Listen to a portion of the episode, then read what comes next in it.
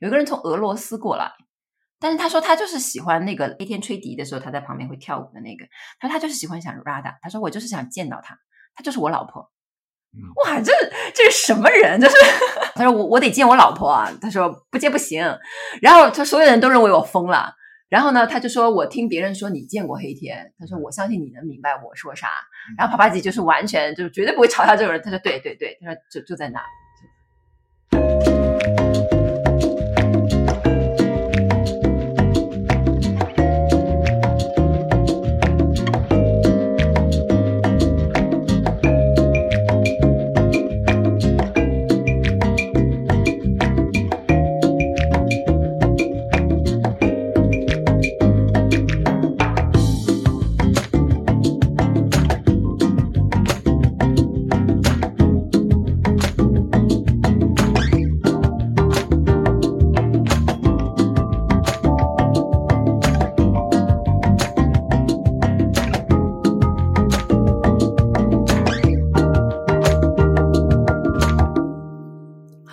好，欢迎来到自由速度，我是刘翠伦。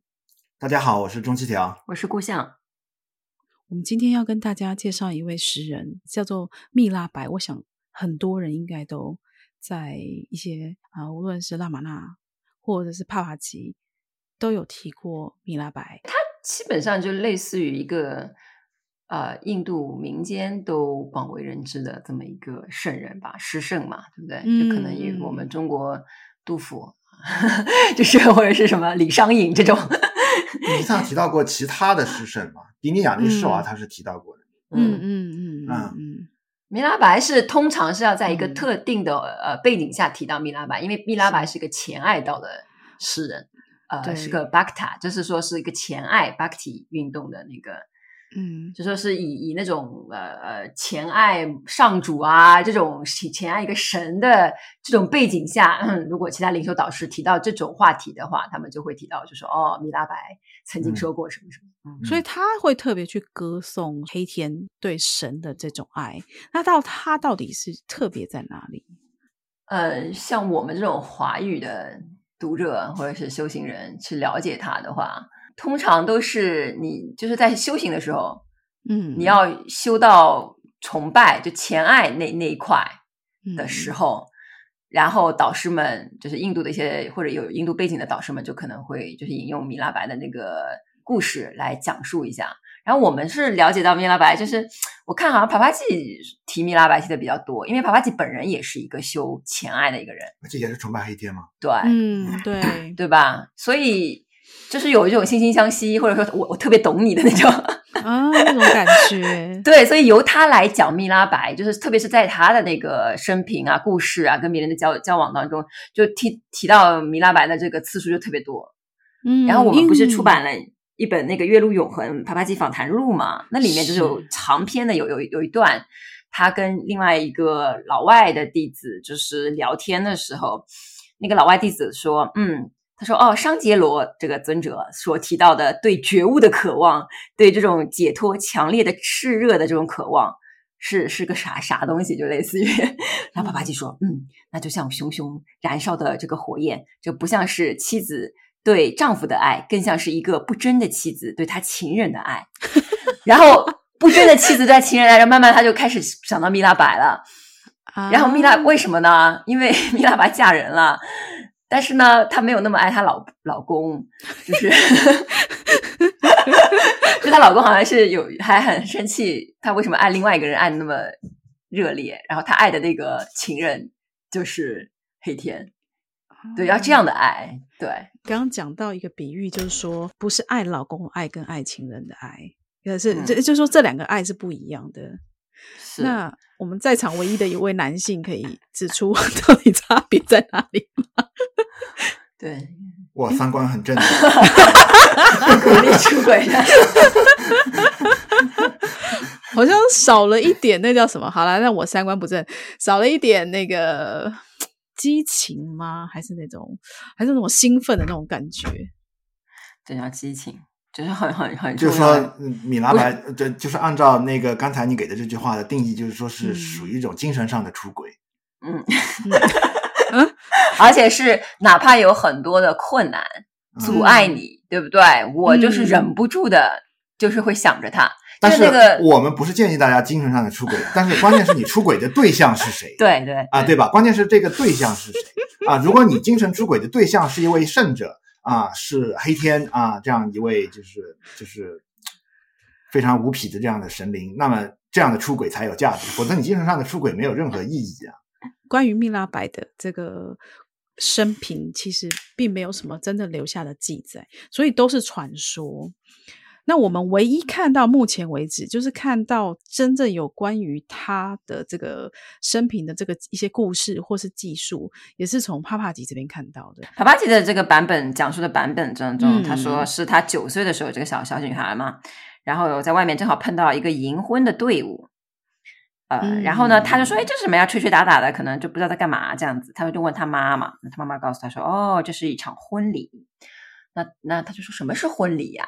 对吧？然后他妈就说：“哦，那个男的就是个新郎，这个新郎呢要去见，就是找他的这个妻子，把他给接回来，这样子，就是这个仪式是这样子的嘛。”然后蜜拉就说了：“他说那我的新郎在哪儿呢？”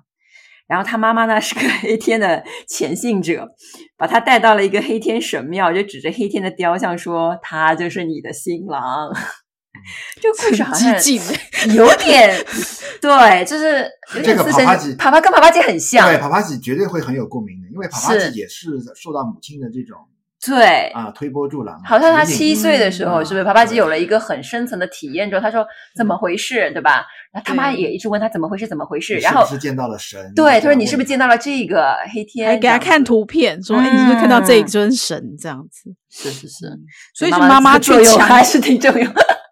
强化了他的这个信仰。哎，妈妈可能也是神的一个使者，你要这么想啊，倒过来想啊，是不是？对不对？然后呢，说是但九岁的这个蜜拉并不知道婚姻真正的呃意义，但是呢，她就知道了新郎呢应该爱她的丈夫，就爱她的这个新郎这样子。然后她就很喜欢这个黑天的形象，因为她妈妈让她看了那个那个雕塑的形象。然后她就说，她从那天开始就越来越爱他，越来越爱他这样子。然后黑天还会出现在她面前。他就跟黑天玩呐、啊，这样。哎，对。然后他以为就是说，这就是对，他就他觉得就是我的未来的新郎啊，嗯、就是像妈妈说的呀。他就对此毫毫无那个这个困这疑疑虑这样子。然后后来是长大了，因为人世间，她因为她是个公主，她爸呢就让她嫁给了邻国的另外一个王子还是国王吧，这样子。然后呢，那个就她老公就。就说：“哎，怎么了？我老婆怎么好像对我没有那么多的 热情？但是自己就一个人在那边唱歌跳舞这样子什么的，然后然后就想要抓奸吧，抓奸，有人告密，公是宫斗，是是是，是，是，对，告密的人好像是他的小姑诶，是。”就说：“哎，嗯、你看我这这嫂子吧，好像脸上总总是露出一副偷情的这种就那种表情，就是很激情的这种表情。然后锁着个门，是不是在那个里面还在好像跟谁在说话的样子？进去看看吧，一定是可以抓到他跟什么。然后国王就进去了，但是是空无一人，就只有那个蜜拉白嘛。他就说：哎，怎么回事？因为她老公看不见黑天，是是吧？嗯，对。然后她其实蜜拉那个时候在跟黑天在下棋，嗯。”然后呢，他说他看不见黑天，但是呃，国王看不见，然后国王就质问他说到底是怎样？然后蜜拉就说：“哎，黑天就在那儿，我正在跟他下棋。”但是呢，就是这个这个国王应该也是前就很很有很强的那种呃信仰的吧，是不是有点慧根啊？嗯，还是相信他的。然后他就他就说他说哦这样子那。他就跪下来，就是她她的老公就跪下来，就是触碰了她的蜜拉白的双脚，就说：“哦，我我很尊敬他，这样子。就既然你能见到这个黑天，说明你跟他是层次是比较，你们在一个一个很高的一个层次上面对吧？你们像神的层次。嗯、那我就是虽然看不见，但是我也为呃向你们表示我的这个敬意。就你以后想干啥就干啥吧，我就是我这样的凡夫俗子是 束缚不了你的。”帕帕吉的那个传记当中，不只是帕帕吉自己小时候见过黑天，就跟他玩耍啊什么的。嗯、他后来记录，嗯、呃，他去印度其他地方，然后收了一些弟子嘛。他的弟子当中有一个女儿，十一、嗯、岁还是什么，也是也是能够看到黑天。然后他还跟那个黑天抢饼干，就哦，就是他他他是他的书包里面就是他妈妈准备好的那个巧克力嘛，说啊你带到学校去吃吧，什么什么的。然后呢，这个这个小女孩也是很想说，哎，我怎么样才能看到黑天呢？帕帕姐就说你要相信，说你看呀，黑天就在你面前，就是你要这样的相信。然后那小女孩一瞬之间就看到了。然后呢，刚开始的时候很开心，你看得见，就是帕帕姐就说哦，她脸上就露出那种看到黑天的那种神情。但很快就开始她说打起来了。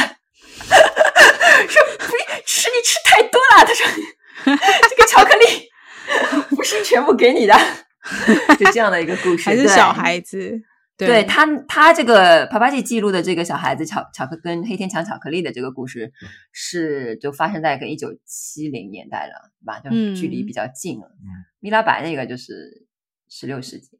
十六世纪，诶，其实帕帕吉他自己也有一个很接近的故事，就是说他晚上的时候，因为黑天会来找他玩，他都嗯，他都不想去找他妈妈，虽然他妈妈一直希望黑天可以出现，所以这个帕帕吉晚上一直跟他玩，可是帕帕吉会想睡觉，所以他就 他就觉得烦恼是不是？哦，很烦恼。黑天，你可不可以找我妈妈？因为我真的很想睡觉，我总要睡一下吧，这样。但是黑天不要，黑天很喜欢跟帕帕吉，所以黑，所以帕帕吉为此非常的苦恼。对，就这些人是有非常深厚的前爱的一些修行的根基啊。嗯，他的诗歌到底是有什么比较特别的地方？为什么讲到前爱道的诗歌一定会讲到他？首先他，他他已经见到黑天，就是从某某个呃修行的这个层次上来讲的话，他已经成就了，对吧？他是见到了，啊、对，对，因为有些他们很多那个修有向前进的第一有一个标准，就是说能不能见到你的本尊，或者是你的你前爱的对象嘛。就是说，你去翻译他的诗歌的时候，嗯、呃，你可能他的呃百分之百分之九十八的诗歌嘛，啊，全是表达他对嗯、呃、黑天的那种情爱感情的。那种诗篇嘛，对吧？嗯嗯、但是你去看他的整本诗集，你可能会零星的发现一些闪耀一些智慧的一些东西。对啊，所以我如果去翻译这个米拉白的话，我往往会把啊、呃、这种前爱与智慧相结合的东西，这样的诗作把它挑出来。嗯啊，所以你的意思是说，说就是单纯前爱的这种，你反而挑的比较少，你会挑一些带着智慧的。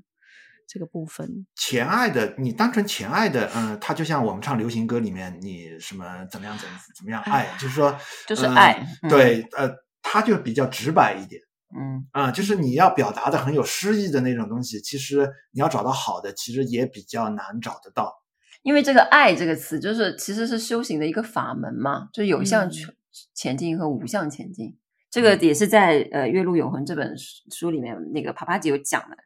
就是说，这个前进是有有次次序的，先是要修这个有相的前进，然后是无相的这个前进，然后呢，就是可能某些方面是有相的前进，就是刚才钟七条说的，就是、嗯、啊，就是很想要见到某个形象，嗯，对吧？他就特别就是想要见到情人的脸啊，这个 这个藏传佛教当中仓央嘉措的很多诗歌当中也是有的嘛，对吧？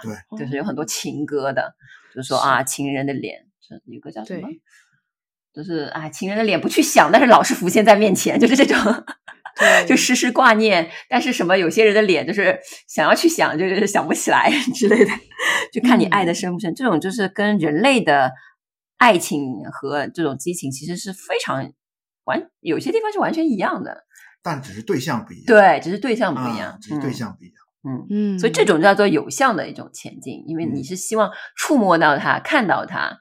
然后可能跟他拥抱啊，或者发生一些嗯，就是能够实际接触的一些事情，嗯嗯，那人世间的爱也很多都是这样子的嘛，对吧？嗯，我突然想到，就是在我们现在流行歌里面，也是有一些。其实蛮少的，但我想到有一首就是王菲唱的《我愿意》，她其实感觉很像，就是 这种 有种崇拜的感觉，因为我知道 她愿意为你是吧？我愿意为你，我愿意为你，呃，对，你们唱歌，第一次唱歌耶，我忘记歌词了，对，这个不是 KTV 里面，我愿意为你放弃我自己。哦，对不对？他因为我知道这个写作者是一个，他是基督徒哦，这样子啊，对，所以他其实写的时候想着是他的所爱的这个神。嗯。是是是，哎，对，这样说起来，那个他这个基督教很多人有那有圣歌也也是那种爱啊，这种嗯，这种很、嗯、很多这样的歌曲和诗篇，对，就跟印度教这些特别相相通，像是那种黑人的灵歌，他们在讲、嗯啊、他们在赞颂上帝的时候，也是很他们是欢乐的爱的那种，他反他们好像好像没有那么癫狂，但是很欢乐，还有、嗯、很爱这样子。那种很拥抱，很很那种，是是是，对，非常的。帕帕吉还是就是因为你帕帕吉，因为他背景是一个前爱道的人，嗯，所以他非常的支持这种。就是有些就是可能每个圣人表现出来的不一样，尼撒其实也很前爱，但是他就是表现出来就比较好像对这方面不会那么特别去说他。尼撒很少主动的。啊，举一些历史上的人物作为例子来那个宣扬、来强化他的那种教导，往往是别人问到他，嗯，然后他，嗯，他会顺应那个人的语言，然后再评论一下别人提到的人物。但是好像呃，跟尼萨提到米拉白的人，好像这样的参访者好像没有，比较少。嗯嗯，对，那个帕帕吉是提到这个米拉白，就是经常提到，他甚至给自己的他后来那个配偶嘛。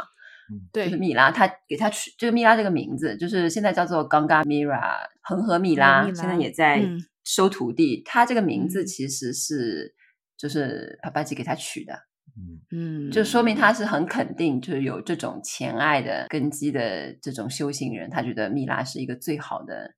一个榜样吧，就圣者的这个典范。嗯，其实，如果我们刚刚这样讲起来啊，前爱这两个字好像感觉很陌生。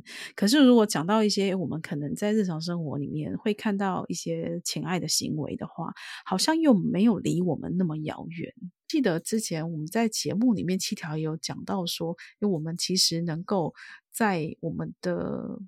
日常生活里面，或是我们的日常修行里面，自己可以选择一个像是一个前爱的这个对象，或者是说把它想成像是诉苦的对象嘛，就是说反正有任何烦恼就找观世音菩萨之类的，就是心里面有任何事情都跟他诉说，这样子不知道行不行得通。我觉得心前爱通常都不是别人怎么特别教他，他就是。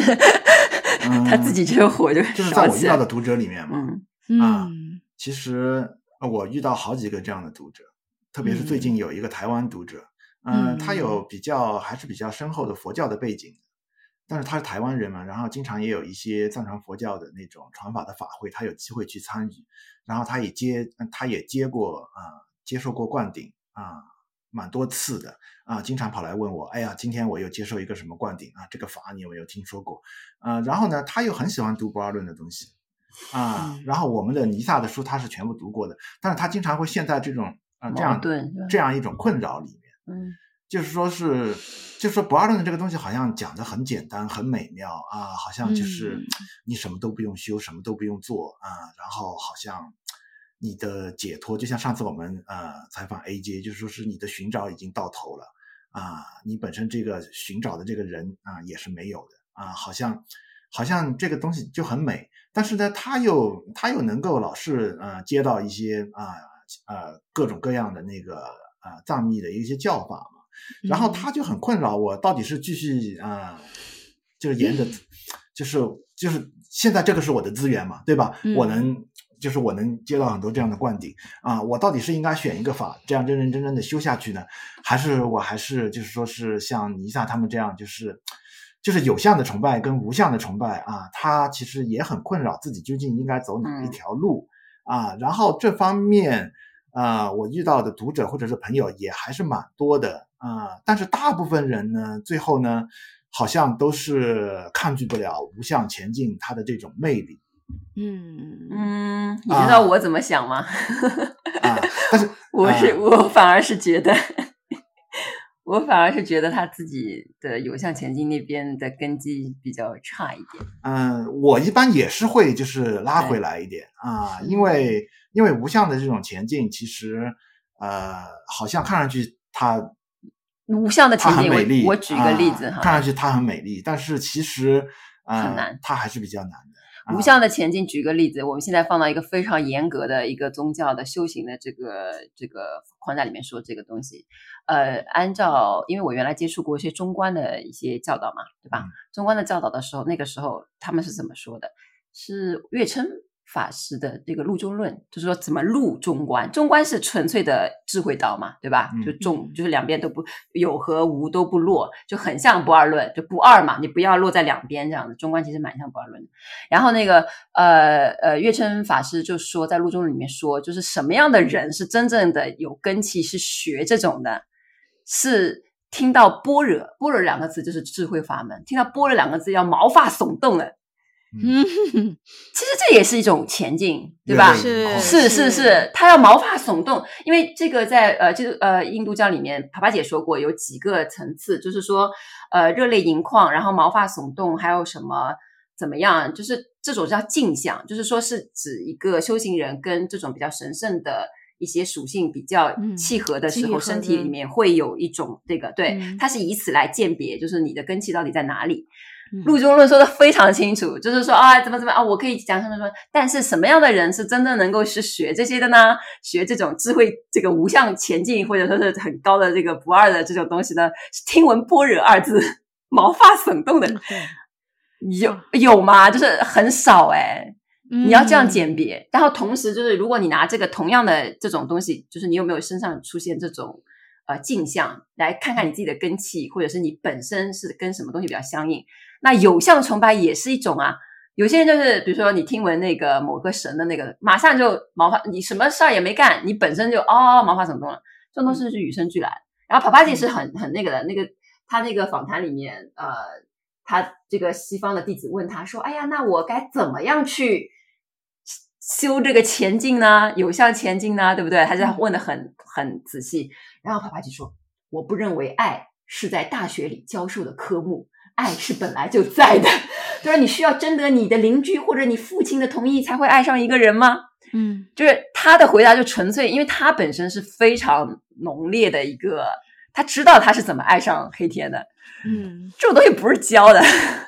嗯，就你你刚才说，但是有一个最大的问题，呃、我曾经看过宗萨蒋扬清的仁波切他的一个那种访谈嘛，嗯、因为他曾经。呃，他自己的生平，我我觉得完全是暴露在全世界这种 是的呃这种这种教徒人的 面前的，的然后没错，是他是他曾经跟欧洲的一个女孩子好像是有一段纠葛嘛，他不不不不他他留学的时候，对对，然后后来好像也有人问过他，就说是呃问过他这个感情方面这这样的问题，他说全世界都面临一个问题，就是在谈到恋爱上面，嗯，就是 Who is the right one？啊，嗯啊，我相信现在很多读者他也面对这样的问题。虽然我们强调就是说大家不要放弃这个有相的崇拜，对，但是大家首先要问的是，那我究竟 Who is the right one？不要爱上渣男或者是什么？啊，对啊，我到底应该爱谁呢？你跟我讲一个形象，观世音菩萨也好，黑天也好，我生不起爱怎么办呢？那就说明他不是那么的那个，就不是。对，其实就不太是，有点有种有种书到今生读已迟，因为每个人是带着前世业力啊什么的。嗯，呃，但是呃，我自己修行的经验啊，啊，因为我们修藏密的时候也修很多本尊，嗯，然后你也是莫名其妙的一个本尊，然后 你你完全没有感情的，你也你也不知道他的形象为什么会是那样。是，然后他的名字也很陌生，他的愿力也很陌生，然后他的事迹你也不知道，然后你就要开始修，就感觉是个 blind date，就是 别人跟让你相亲哎，对啊，然后去见一个完全你没有感觉的一个女孩子啊啊，相当于是这样，但是最后你会发现，你你这个东西修多了以后，你自然会有一些，就是说这个 感情日久生情的这种，真是太好笑，哎，你这样讲。对我儿子出生的时候，我想说这谁呀？看到这个一个久了也有感情是吧？对，就一个陌生的小脸嘛，而且还长得怪怪的，就跟外。所以大家不要轻易就是否定掉啊，就给自己下一个结论啊，我不适合这个道路啊，我完全生不起任何的前爱啊，我完全对这位本尊没有任何的感情。但其实你去慢慢的，你以一种开放的态度，对，培养培养感情，对啊，对，我们先处处朋友，看一看啊，经营一下，对，然后看看这个时间是不会。呃，会否改变一切，对吧？你以这样一种比较哦，而且的这种态度，而且还有我要提到前爱方面，印度教真的非常有经验，其实往往比那个不好听一点啊，比佛教更有经验。因为呃，原来我读到嘛，嗯，就是他就说你怎么爱这个神，其实有很多种爱法，嗯，有把他当朋友爱，就是像图克拉姆有点有点像这个藏民也有很严格的定义的，但是他有把神明当小孩爱吗？我 他可以允许的。在那个印度教里面，允许对对对。允许你把神明当小孩爱，因为哎，你记不记得翠文那个对对对，呃、拉玛拉尊者那里面有一个 有一位女士，就特别那个想要，就可能说要给他哺乳是吧？要给对对对拉玛拉，对说要把拉玛拉当孩子一样，就给他哺乳。对，crazy 就是 weirdo，佛教当中闻所未闻。就是佛教当中虽然有什么善财童子啊，什么什么这种，不会就是让你去爱他，就是但是做妈妈的，我觉得很容易，特别是那个黑天，大家有没有看过黑天的形象？黑天形象有一些是好可爱哦，真的太可爱，就就是很，就是个顽童，对，太可爱。我就相信，就印度当中很多妈妈们会对，就是孩童的黑天就是产生这种爱，然后就是对小孩的爱，嗯，然后那个那个。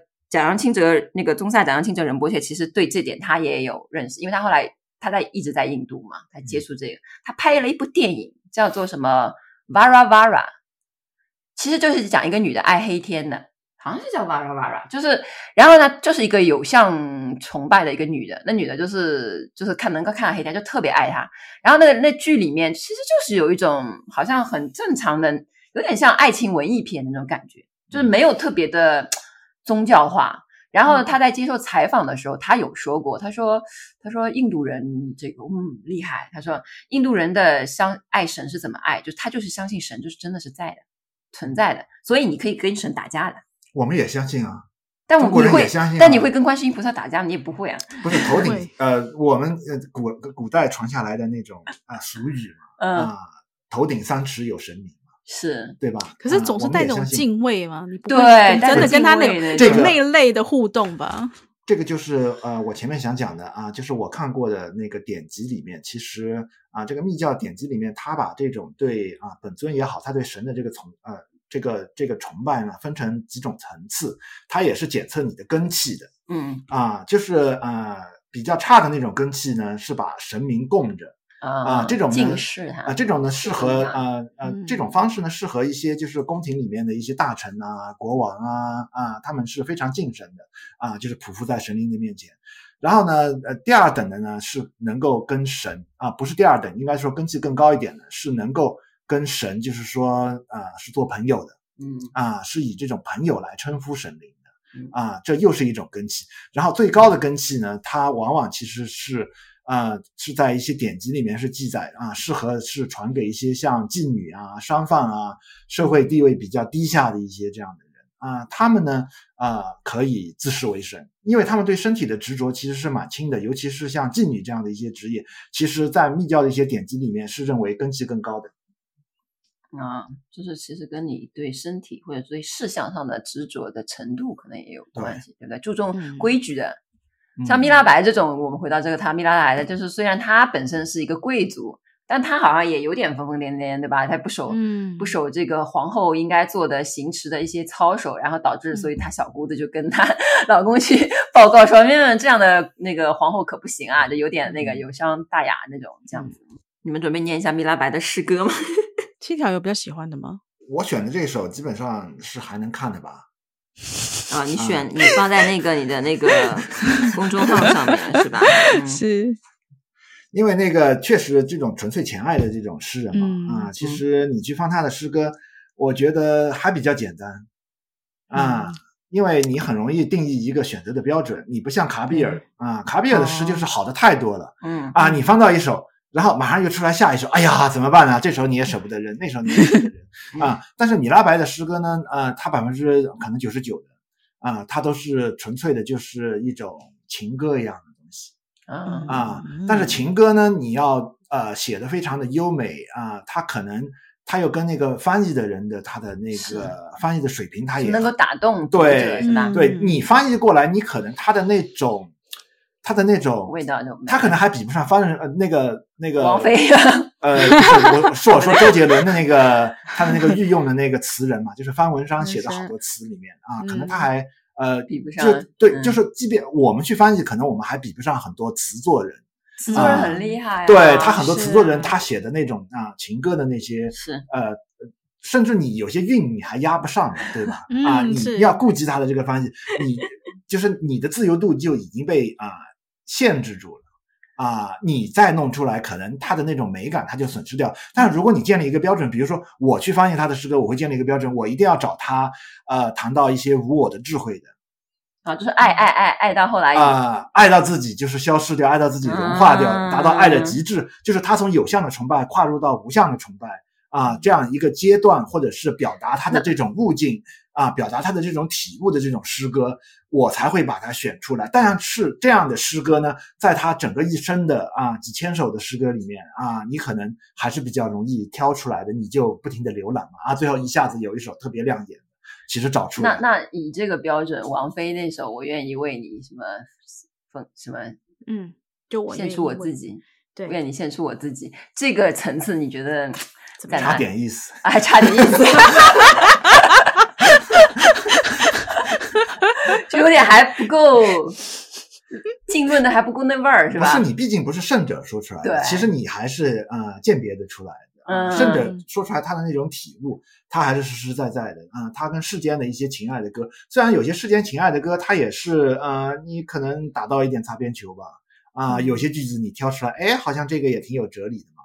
啊，但是凤毛麟角啊，对，而且不是他真正他自己的一种真实的一种体啊，一种体悟或者一种体会，它不是自己胸襟中掏出来的东西，它可能是他想象出来的东西啊，想象到就是说是我爱的把自己都毁灭掉了。那我我我来我来念一个啊，跟这个王菲的我们 PK 一下，王菲的，我们 PK 一下看看圣人是怎么样的啊？我们回归到这个读读书这个嗯主题上面，这个崎岖之路是吧？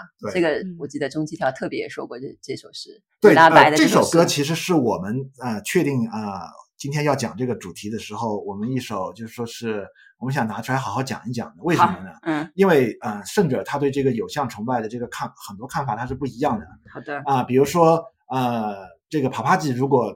让他去推荐别人怎么修行的话，他可能就会说有相崇拜很容易啊，对，对啊，对吧？他会说如何如何容易。这其实有相崇拜为什么容易？你世间的很多情感，你的很多习气，你都可以拿来用啊、嗯、啊！就是你不爱神，你的那些爱也是用在了其他的地方啊，对吧？Pick the right one，对。但是呢，你把你的这种习气啊，就像那个呃，仓央仓央嘉措他也讲过嘛，如果世人。啊、呃，能够拿那个，如果如果爱修道啊，胜于啊，就是念念佛胜于念情啊，他的意思就是说是那个，就是能够像念念佛，能够像念情人那样的话，呃，他的念不是说是就是说是念佛号，他就说是细念，哎，对，细念这个佛啊，你像细念情人那样啊，这样很快就成就了，对，那你很快你就可以成就了。其实他就是 把你的这种感情转化过来。当然，不同的圣者啊，他们可能就是。对这方面，呃，比如说帕帕吉，他就觉得这个啊、呃，这个这个这个就是就是 piece of cake，对对，对，就是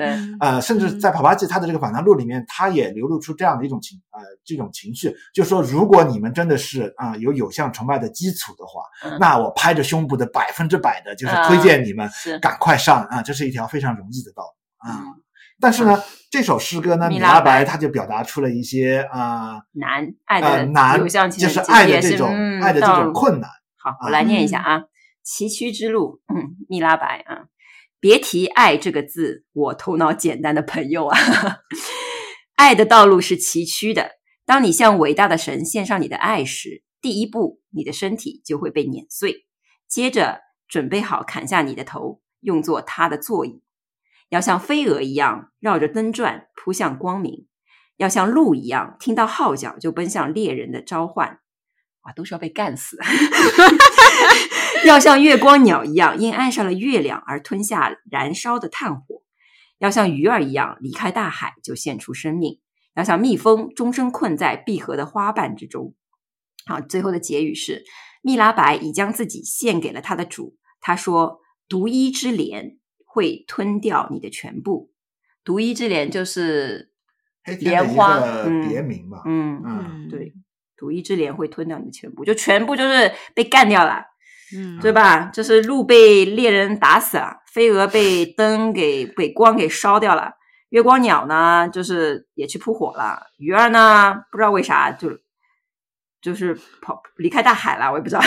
蜜蜂呢，去采蜜呢，就被包在花瓣当中困死了，这样子。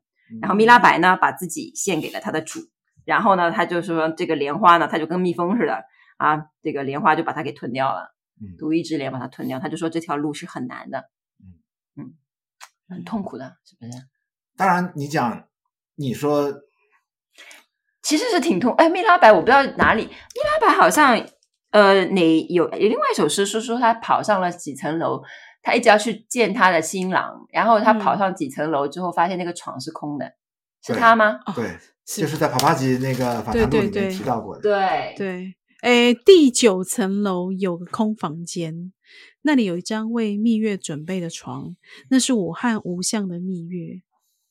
黑天曾经常常过来，然后离我而去，这种分离很令人烦恼。但现在我和那个同床共枕。再也不分离。那这首诗最后呢？这个是啪啪吉就说：“你看，无相总是留到最后。”嗯，对，嗯，就说他有一段，因为这这个要说回到帕帕吉的经历，可能更容易那个，就他会经常见神，嗯，但是这个神是有的时候来见他，有的时候不来见他，这是他修成本尊之后就是情况。嗯，但他太爱神了，他想二十四小时都跟他在一起，但是没法做到。嗯，这个神就有来有去的，对，然后他就很烦恼，他也很烦恼，然后他为了为此，那个时候他已经在军队里面当那个军官了，他为了要要都经常见，他还把自己扮成明妃的样子，就是 穿上纱丽，然后跳舞，就是为了吸引，就是那个黑天来找他这样子，但不是一直能够待着的吧？嗯、然后呢，这一点跟蜜拉白其实也蛮像，就是说曾经常常过来。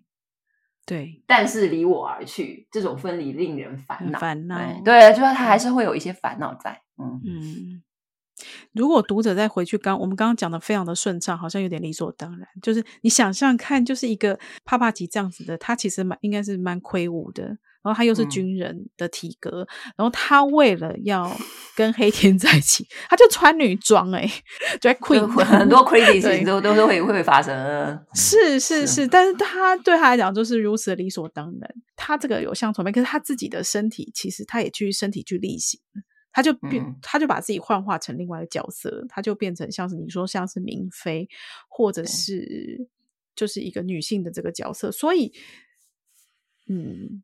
就是说，他修这个，我相信有很多，因为帕拉吉的传记当中，嗯、三卷。本的传记当中有提到过很多人，全来自全世界各地，就莫名其妙，有些人，有一个人从俄罗斯过来，但是他说他就是喜欢那个 Radha，就是黑天的一个一个妃子，就是就是吹，好像吹黑天吹笛的时候，他在旁边会跳舞的那个，他说他就是喜欢想 Radha，、嗯、他说我就是想见到他，他就是我老婆。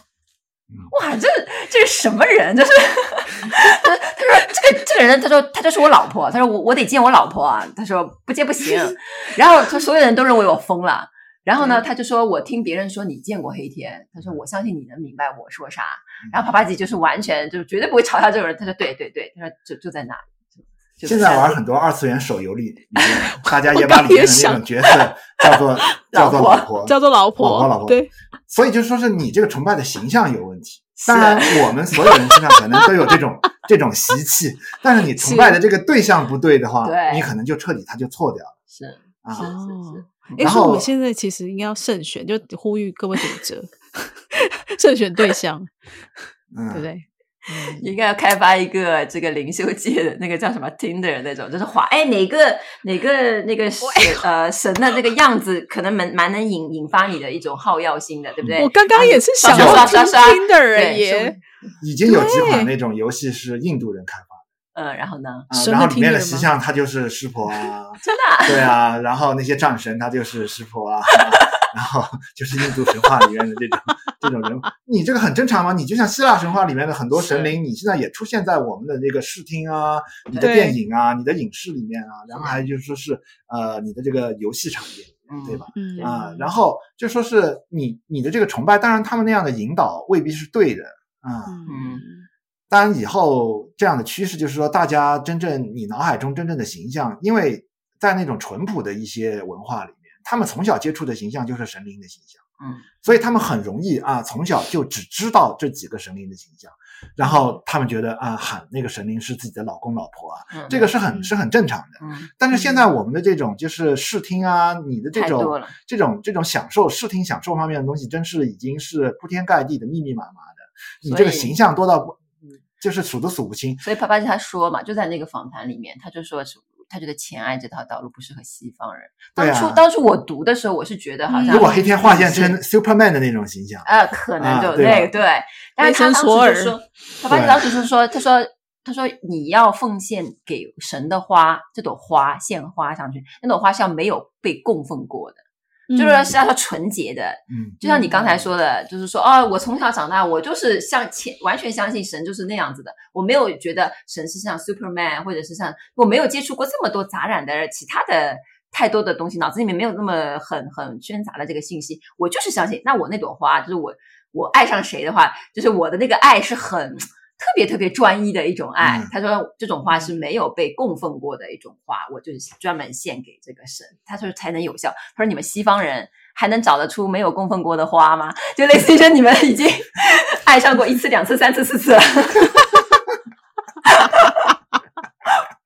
就是可能是西方人的困境，就是他他有太多的选项，或者是怎么样啊？嗯。就是七条以前有讲过那个你们认识的故事，就是用个譬喻说，一张纸上就落了一滴墨这样子。可是其实墨太多滴了，已经已经是写成情书了，已经就是写满了字了。嗯，啊、对，哎，那个这个没办法，我收回不去。就是每个文化它都有每个文化的困境啊啊。然后这里我们讲的就是说是，当然，嗯、呃，我们。我们我比较倡导是平衡一点啊，你比较你不要你不要特别的偏废，你也不要特别的去否定有相崇拜，就是你相信有相崇拜的人，你应该呃你应该 open 一点，敞开一点，相信有更高的智慧啊，有无相的崇拜，你比较呃。比较觉得啊，自己就是一定是走智慧的道路的人啊，对吧？你也应该 open 一点啊，能够包容一点啊，去看到有相崇拜，它也有它的一些便利的地方。当然呢，你每一条道路呢，它都有人说难，都有人说简单。嗯。但是呢，我大部分的读者，我遇到他们的情况呢，是认为智慧的道路是更加快速。嗯。啊，我相信这是很多重在啊。就是专门走智慧这条道路的人的心中的一条铁律吧，啊，也是他们心中的一种骄傲。但是呢，并不完全是这样是的啊。我刚才正好想起一个庞居士的故事，嗯，他跟这个米拉白的故事啊，他比较相，他比较相似。帕帕吉是认为这个有相的前进非常简单，对啊，对吧？嗯。然后米拉白自己是觉得你最终的那种证悟其实也是很难，嗯，因为最终的证悟你是要杀死自我的。嗯啊，对吧？但是你看，智慧的道路，唐宗应该说是纯粹智慧的道路吧？嗯、啊，对吧？嗯、然后庞居士有个故事，然后他们呃，庞居士一家他有啊、呃、四口人嘛，他有一个女儿，有个儿子，还有他老婆啊啊，对吧？然后他们在关于求道的这个上面啊，每个人的意见都不一样的。庞居士去问他那个儿子还是谁啊？嗯，然后就说难难难。那他他对方的回答啊，对，很难，这个故事我对对。这个故事我具体可能讲的啊不是这么的准确，反正其中有一个人说难难难啊，时代油麻树上摊，嗯啊，然后去问那个庞居士的女儿的话，当然这个故事还有好多个版本啊，然后去问他的女儿的时候，他女儿就说易易易啊，这个太容易了，这个无比容易啊啊，如下长长脚踏地，嗯啊对吧？然后好像最后又去问那个庞居士他的那个老婆。啊，然后又说啊，也不难也不易呀，啊，诸如此类。你看，即便是对智慧的道路，啊，每一个这种真正里面的行家啊，他们得到的结论啊，他也都不一样。啊，说易易易，上手都很易，你智慧的道路也很容易，你这个有向的这个前进其实也很容易。但是最后的东西啊，好像你如果真的深入里面的话，嗯，它都不是这么容易。嗯啊，所以我觉得大家啊都保持一种啊比较敞开的包容的心啊，然后呃都能够看到另外的其他道路的优点，然后选择自己适合的啊，这样是比较理智一点的方式吧。就是你这点，我最近看到那个拉玛那尊者有他自己审定过一个叫《上师言教花蛮》，这个里面他有一首诗，应该也反映出他也认同这个观点。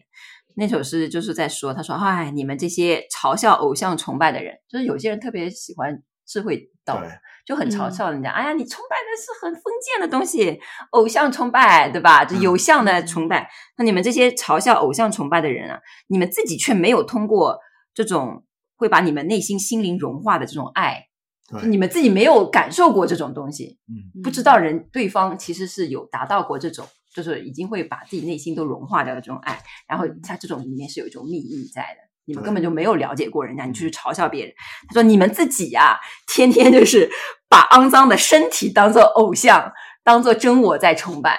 就说有些人是表面上面说啊，我很喜欢智慧教，那其实每天都在敬拜他自己的肉身，把肉身对吧？自己的肉身其实也是个偶像嘛，对吧？”你你把自己的肉身，哎呦，刷的挺好的，照料的挺好，天天伺候他，然后还在这嘴巴里面想着说，哎呀，我最喜欢的是智慧教法，无相的，的，对，怎么怎么？那你其实每天在做的事情上面做的事情，其实你只在崇拜你自己这个，呃，这个身体，对，这个身体，那还不如人家，人家在崇拜的是神，人家还。比你高一个层次。那个帕帕吉他也他的那个故事后面，他也讲了米拉白的一个结局嘛。嗯啊，就是最后米拉白是通过有相的崇拜啊，跨越到了这个无相的崇拜。无相崇拜。嗯、啊，而且他自己的诗作啊，他也是啊，表明了他的这种证悟，他的这种悟境。嗯、然后相传啊，当然这个没有历史上没有确切的证据。嗯啊，米拉白的他的师傅是另外一位智者。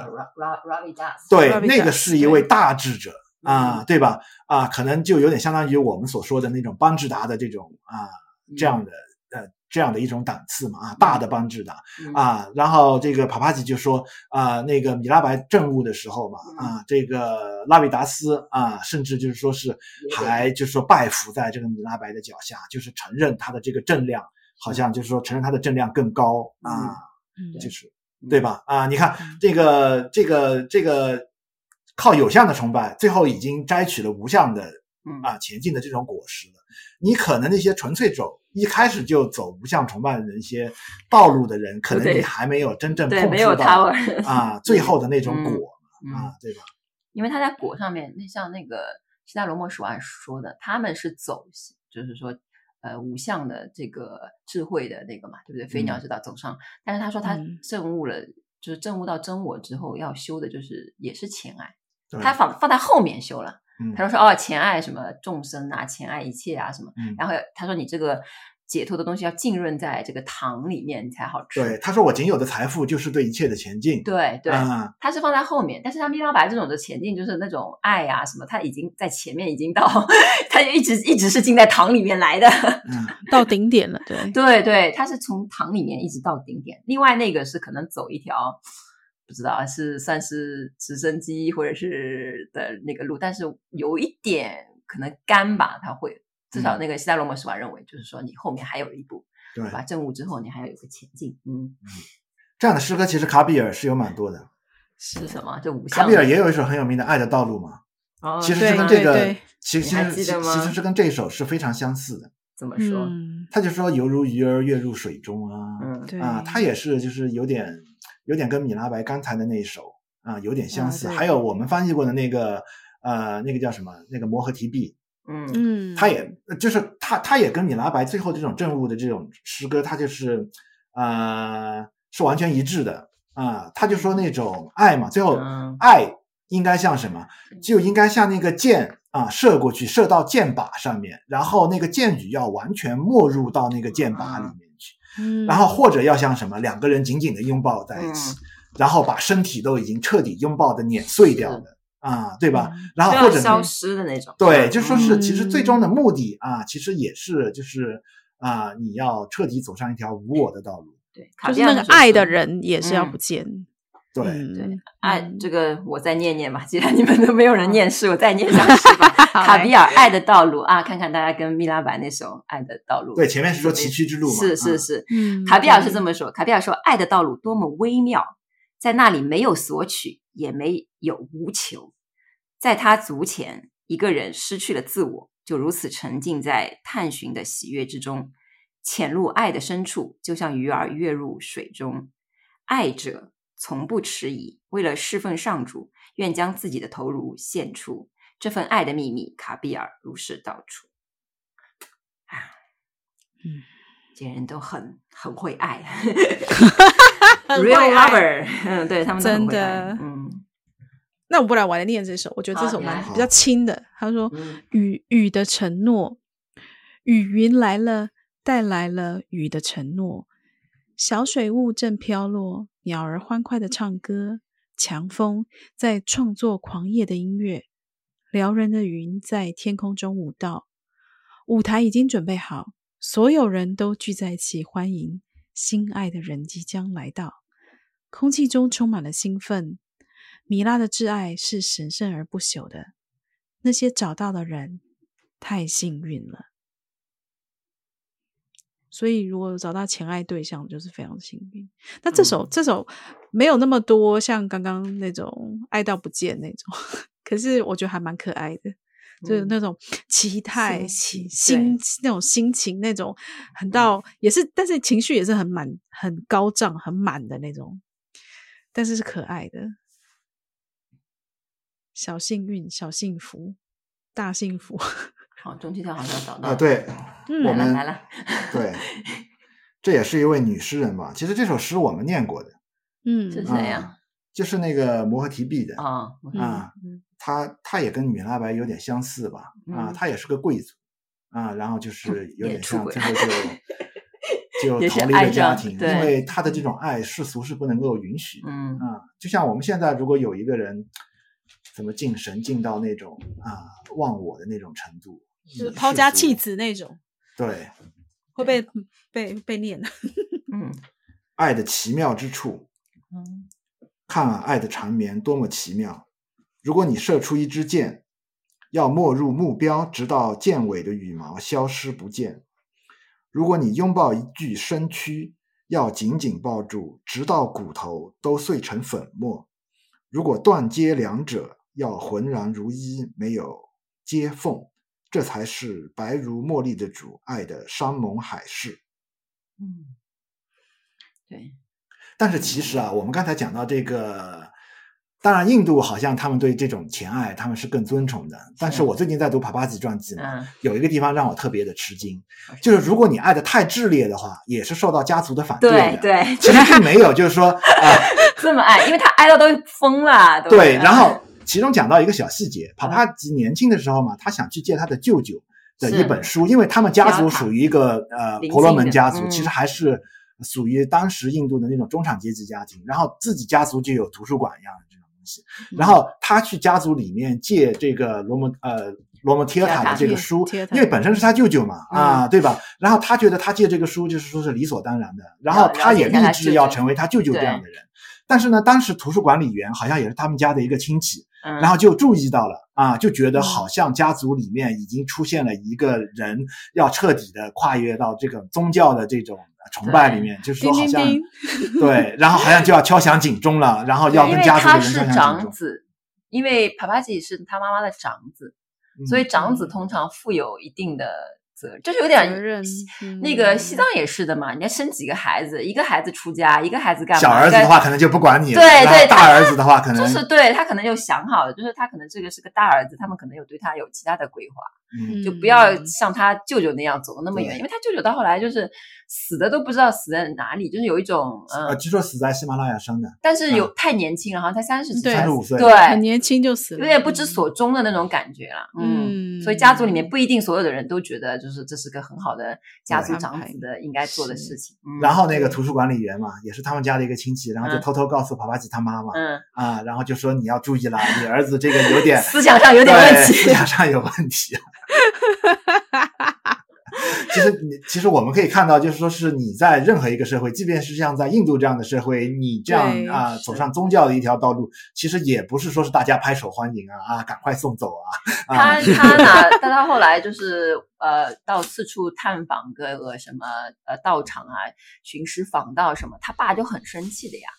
对，而且爸爸很生气的说：“你这个好好在家不养。”对吧？你是有责任的，怎么搞这些事情？他也是那个，他虽然他后来是他爸爸很服气他了，就还认他，帕帕吉的爸爸后来还认帕帕吉为为自己的师傅，嗯，对，但是还是家庭当中还是有，就是有一些碎碎念啊。对我们现在很多人会有的这个烦恼，他们也有的。啊，现在我们最多的烦恼，我看很多修行人就是，哎呀，自己的父母不信佛啊啊，诸如此类的啊，然后自己一直纠结这种问题，嗯，啊，或者是要为了养家，所以啊，我有家，我有妻小，我根本就没办法来修行，那怎么办？嗯嗯，对对对，其实这些例子爱的更厉害嘛。呃，也也可以这么说。其实你看，像是那个帕帕吉也是世俗的任务也是超多，他一个人要养三十几个人，对，一个将近四十个，然后也还要经历战乱，所以其实是非常非常非常不容易的。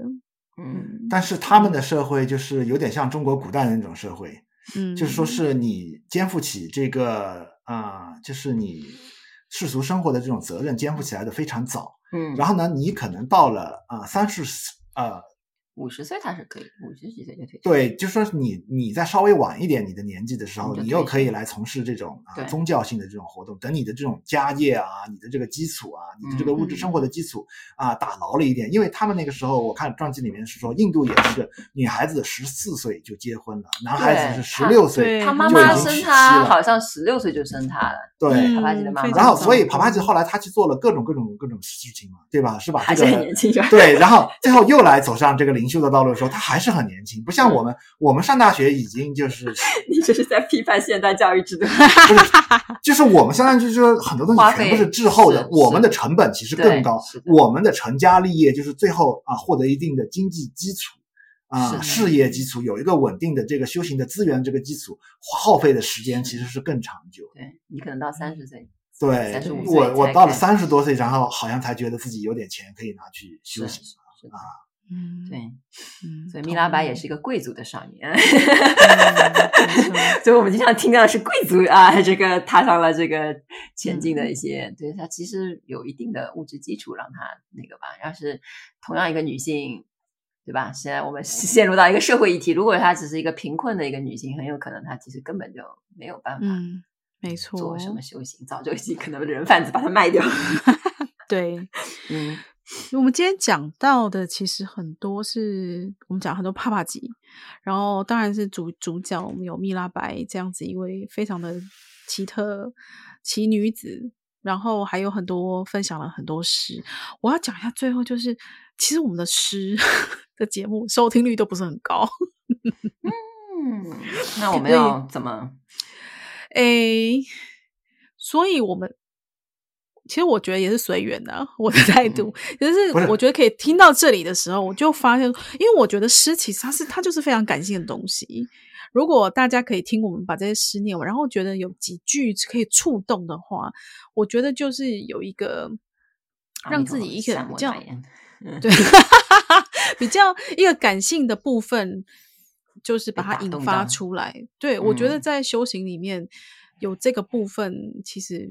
也蛮重要的，是是是，嗯，对，嗯，这个应该是接受的。无论是你从事诗歌的创作，或者是现代的这种诗人也好，或者这个时代也好，嗯、你本身诗歌它已经肯定是退潮了，嗯啊，就是创作诗歌，或者是现在我们出版书，呃，这个这个诗集应该呃已经。一开始就已经打定好这个主意啊，诗歌的这种读者或者是听众也好，了受众也好，他是寥 寥啊，因为他已经早就如此了。你看那个江湖上曾经流传一个、嗯、呃，就是流传过一个故事嘛，啊，就是孩子的一个非常著名的故故事。孩、子也是一个非常自负的一个诗人，嗯啊。啊，就是他认为诗歌是非常崇高的，嗯啊，他在那种啊七八十年代的时候，中国七八十年代的时候，那个时候已经据说是啊，随便拿一块石子，嗯啊，扔到人群中都能砸中几个诗人的那种时代。嗯那种时代就是说还是非常崇拜诗歌的，特别是这种啊，这个新的这种语言，这种白话的这种诗歌，这种现代语言这种诗歌刚刚开始盛行的时候，孩子曾经他就跑到那个酒吧里面去跟那个老板说啊啊，他是很自豪的，他说我在这里念诵诗歌，我能不能啊赚取一点这种收入？你能不能付钱给我啊？天真，然后这样他就就是是以这种非常天真的这种这种心态去的啊。当然他也是呃。本身这种也也有一种呃诗人的一种自负嘛。啊，你毕竟啊，中国中华大地是一个这种啊诗歌的古国。然后那个老板说：“我给你钱，你别念了。”那那我们是不是让读者们打赏我们？我们不要念诗，赶快那个打赏我们不念了，赶快订阅好，赶快 我们我们就不念了。可是诗歌很疗愈哎，对，哎，诗歌也有些人喜欢的，有些人希望我们就是呃，比如说每次翻译出来诗歌的时候，再配上一个朗诵的，嗯啊，但是我自己的声线没有这么好，啊，所以我想想我就算了。哎，这种东西跟声线其实没有关系，还是情感的那种，我觉得情感的没错，嗯嗯嗯，哎，诗歌是绝对是有未来。你像所有的那个念诵的东西，就是那种经文里面其实都是诗歌。嗯，它比较短小，还是能够刺中一些人的嘛，所以我们也会挑一些优秀的作品啊。只要流行音乐不倒的一天，诗歌也会诗歌不倒，是对。其实 它就是。其实我经常还是会去听一些说唱的东西，还有一些那个 流行音乐词的东西，我还是是会去听一下，因为它的那种韵律的东西，就是他们他们说说唱里面它有个 flow 嘛，嗯。这个语言它它这个运用嘛，还是要看看它的那种可能性的，嗯。啊，这个对。翻译有些时候它还是会有一些帮助的，嗯嗯，好啊，那我们今天就跟大家分享到这里，我们非常喜欢的蜜拉白，还有超多帕帕吉故事，我们以后应该还有很多机会可以再跟大家分享帕帕吉的很多传奇故事。对，它里面真的很很多面向，很多对对都可以拿来说一说。我们就以后再多录几期这样的。嗯，好的，嗯，OK，好，那谢谢大家，欢迎收听，嗯，谢谢，赞助我们，我们不念诗歌。OK，好，谢谢大家，拜拜。OK，好，拜拜。